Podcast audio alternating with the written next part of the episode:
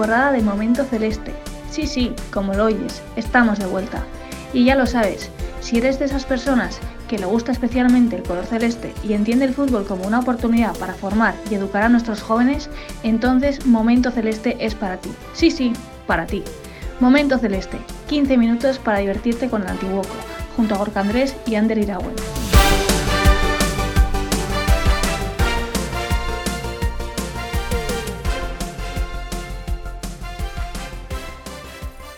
¿Qué tal estamos? Ya estamos de vuelta otra vez. Ya van tres, tres programas en esta segunda temporada y, con mucha ilusión de que nos sigas escuchando. ¿A que sí, Gorka? ¿Qué tal? ¿Qué tal estás? Kai Shander, muy buenas. Pues bien, como bien dice, es tercer programa y, bueno, los que nos quedan todavía a lo largo de, de esta nueva temporada. Y además en esta ocasión nos toca conocer dos mundos, digamos, ¿no? Dos mundos del Antiguoco, del club, que hasta ahora no conocíamos y vamos a conocer a dos personas que cabe lo que nos tienen que contar. así es, bueno, programa novedoso en ese aspecto. Eh, pues bueno, un poquito eh, saber de esas personas o, plataformas que, que, bueno, que respaldan el club y que, y que crean nuevos proyectos para que todo pues evolucione. Venga, pues si te parece, no nos demoramos y, vamos a escucharles a los verdaderos protagonistas que son ellos. Vamos allá. Comenzamos.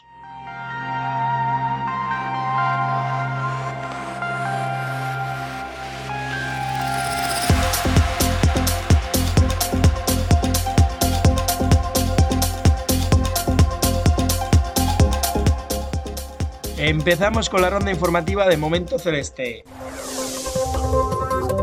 Abril Morón Magorca en División de Honor Juvenil, jornada 6. Real Sociedad 3, Antiguoco 0, cuartos en la tabla. En Liga Nacional Juvenil, jornada 7. Arrupe Chamina de 2, Antiguoco 2, séptimos en la clasificación. En Liga Vasca Juvenil, jornada 6.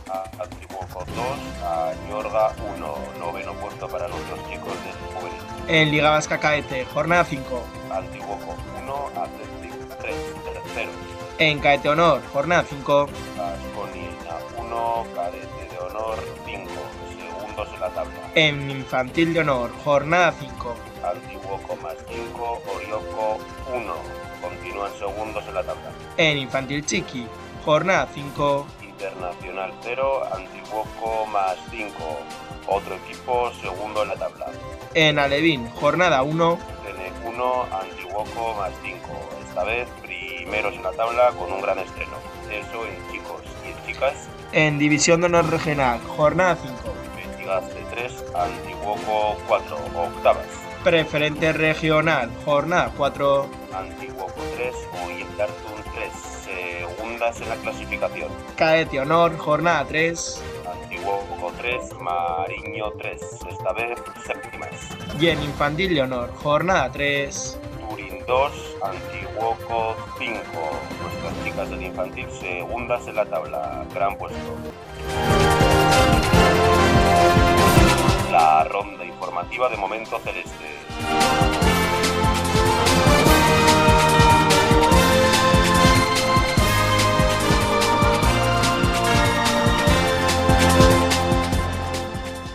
Orain honetan bizita berri bat dugu momento celesten. Bizita Euskaldun Euskalduna gorka. Nortaz hitz egiten ari gara, ezaiguzu? Bueno, eh, hementxe oier berra, Ander, eh, antiguokoko kirol entrenamenduetan Euskara sustatzeko metodologia dinamizatzailea izango izango litzetekena, eta bueno, eta ja da, eh, hortan, hortan jarduten ari dena, hain zuzen ere. Kaiz oier, posten gara, zu ezagutxeaz, ongi etorri momento celestera. Lehenik eta behin, zer modu zaude? Haupa, gorka eta Ander, bueno, lehenik eta behin, mila, mila esker, eh, momento celeste podcast honitara egon bidatzatik, eh, nerea, neretzat placer utxa da, gaur hemen zuekin eh, egotea, eh, esan behar dut, eh, jarraitzaile, sutxua naizela, eh, podcastarena antiguoko giro elkartaren podcastaren jarraita izutxua naizela, baten batean utxe egin dut, ez gara engainatuko, baino, baino, ia astero, eh, ia astero entzuten zaituzte eta ia esateko gozaba da, eh, guretzako nola, ba, formato, bueno, berritzaile, eh, praktiko eta eta bueno, mm, eraginkor honetan ba, bueno, ba, ba, kirol elkartearen ba, bueno, egunerokotasuna, ez, e, aktualitatea e, jarraitzea gustatzen zaigun hoi, ba, nola, ba, ba, ma bosto gehi, hogeita bost minututan, ba, ba, egiten diguzuen repasoarekin, ba, ba, eguneratzen garen, ez, benetan, e, placer utxa da, eh, lehen usan ez zuekin hemen egotea, eta ni ondo, ni oso ondo dago, eh, demoraldia martxan, martxan dago, dagoeneko, eta horrekin batera, ba, bueno, ba, ba bertan, e, diarra degunok, ba, ba lan ezberdinetan, ja dagoeneko murgilduta. Aski, oier, bueno, gure entzuleok, e, galetzen, galetzen dute, nor da oier berra, e, konte guzu? Nor da oier berra, hm, ez da, ez da galdera, ez da galdera erresa, eh? ez da galdera erresa. Bueno, e, persona arrunta e, konsideratzen nahi, denik eta behin, e, auzotarra, antiguotarra, e, bueno, auzoan, ba, bueno, bizi asko egindakoa, eta, eta, bueno, eta, eta, bueno, bertako ekimen parte hartzaile askotan parte hartzea e, gustatzen zaitena. Bai, astean zehar, eta bai, bueno, e, e, aste burutan, ba, bueno, futbolari nahiko lotuta e, biltzen naiz, zelaitik, zelai desente, desente aritzen naiz, bueno, gustatzen zait, eh, pertsonekin, ba, bueno, ba, ba, iritziak, e, esperientziak elkar banatzea, e, gertuko pertsona bat naizela konsideratzen naiz, ere bai, eta oroar, ba, bueno, ba, ba, bueno, salsero, mm, salseroa ere bai, eh? salseroa ere bai. ez nago ez eh, kontu gutxitan eh, sartua, baino, baino oroar hori, gipuzkoako, ba, bueno, ez dut, auzotarra, eta, eta futbolari dagokionez, ba, bueno, gipuzkoako futbola tentzat zerritzeko pertsona arrunt eta eta eta on bat. Oier, dagoeneko zein da kirol arloan izan duzun ibilbidea? Bueno, kirol ibilbidari dagokionez, ba bueno, hogeita hamaika urte izanagatik badara mazkit, ja urtetxo batzuk, eh, futbol mundutxo honetan, eh, amabost urterekin hasi nintzen, da, ja, ia bizitza errodia, esango genuke. Hama ustura egin hasi nintzen, manereko batzuen, ainorgako juvenil lehenengo mailako taldearen ordezkari gisa, eta, ba, bueno, hortik aurrera nire kira bilbiderik, bueno, ba, esanguratsuena edo nabarmenena, e, ainorga kultureta kiroltea e, kartean egin. Egin dut, eh, aurten egun be, un urte bete dituenak, eta, ba, bueno, ba, urtean zehar, ba, e, konprarituko dezuenez, ulertuko dezuenez, ba, denetarik egitea tokatu zait, eh? E, ordezkari, penatzaile, futbol eskolako ezitzaile, e, kirol koordinatzaile, eta, bueno, ba, baita futbolaren ataleko bat zuzendari ere izan naiz, eh? izan naiz, e, bueno, e, lehen osan dut dela, ba, salsero kutsu horrek, ba, ba, hainbat, ba, postu, funtzio edo rol betetzera eraman nahu ainorran, eta, ba, bueno, esan dezaket, ba, ibilbide, jo, ba, ba, benetan aberazgarri aukidetela, han. Otaz aparte, ba, ba, urte guzti horietan zehar, ama urte horietan zehar ere, ba, tartekatu dut, eh? Luberri, antigua Luberri nere, ba, zortzi bat urte zibilia naiz, entrenatzaile eta arruzkari lanetan, orduan, bueno, beri joko egunerokoa ere ondo ezagutzen dut. Eta urte bete, ba, Santo Tomas Lizeoan, eh? Horrezko juenieko entrenatzaile benetan ere esperientzia bikaina izan zana. E, hortik aparte federazioan demoratxo bat lanez, e, futbol federazioan e, demoratxo bat lanez lan egiten egon nintzen, eta, eta bueno, Gipuzkoako futbolean, ba, horrein dela hilabete arte, ba, ba, Gipuzkoako futbol entrenatzaile eta prestazio fizikoen e, batzordeko lehen dakaria e, izan naiz. Hori, bueno, hori da pixka labur-labur, e, nire bilbidari buruz esan, dezakedana. Oier, eta batez ere, e, zergatik antiguoko, zein izan da, bueno, zure erantzukizuna hemen, edo besan da, zein da zure erantzukizuna, orain bertan hemen? Bai, e, ondorengo galdera irantzu maioren, aztu egin zait komentatzea, eta bezala zizurkitarrak agian asartuko efektzit, eta enuke nahi, eta nena kirol elkartean ere, ba, ibilean naizela, ba, bueno, bai, Euskal Akadetarekin ikermen diruzerkin horrezkari lanetan, eta, bueno, ba, beste, mota batzutako lantxo batzuk ere e, egiten, eh? Batzu egin zaita ipatzea eta eta enuke nahi, enuke nahi. Polemikari sortzea.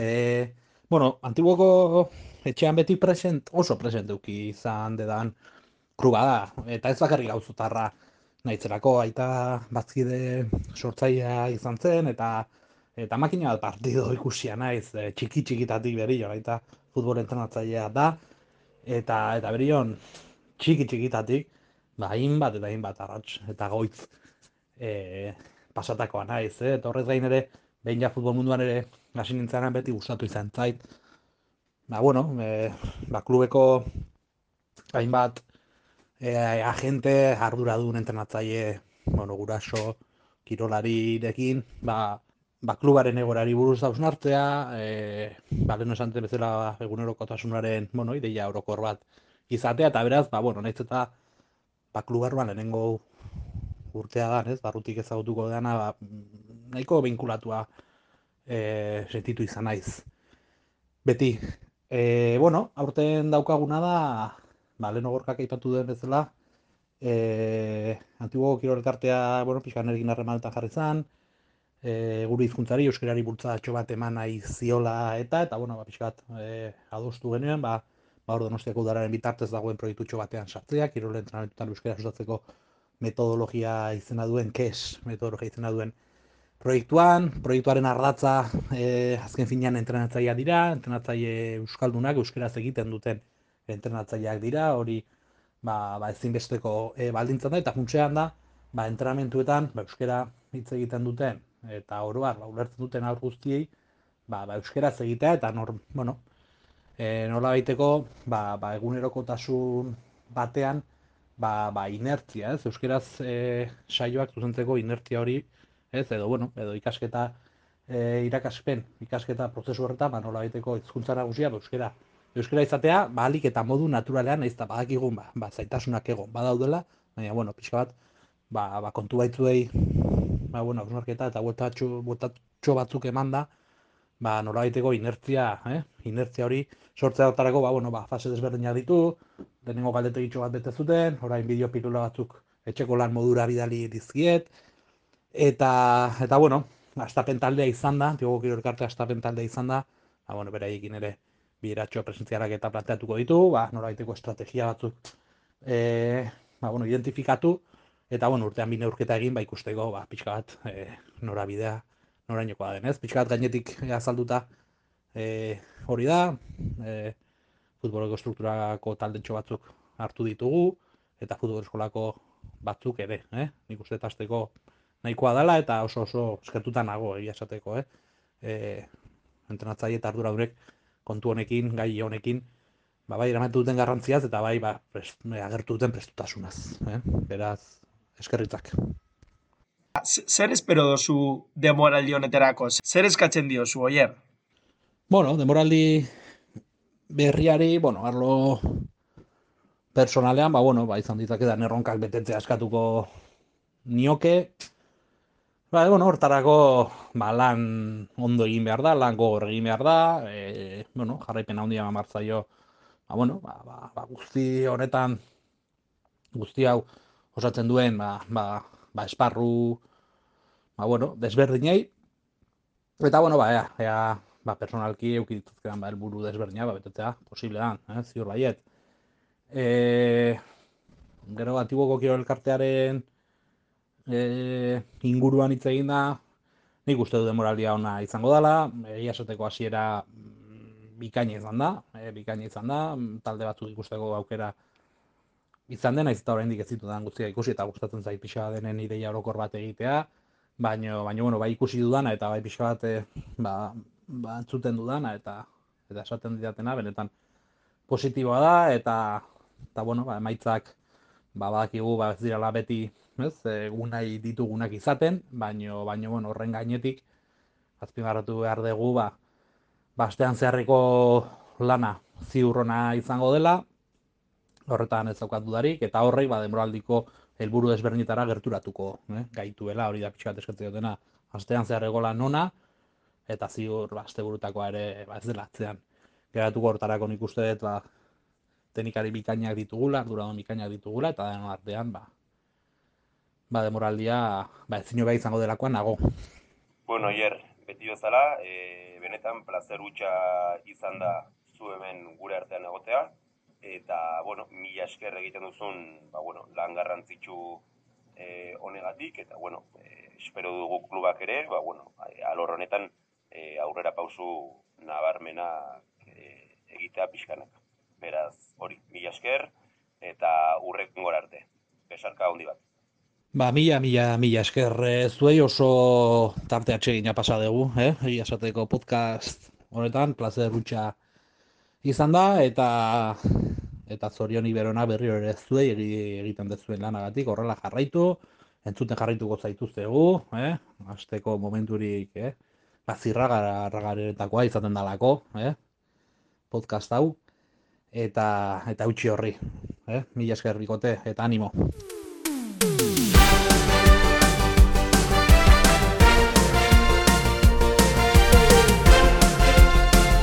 Momento Celeste, 15 minutos para divertirte con el Antiguoco junto a Gorka Andrés y Ander Iragüe.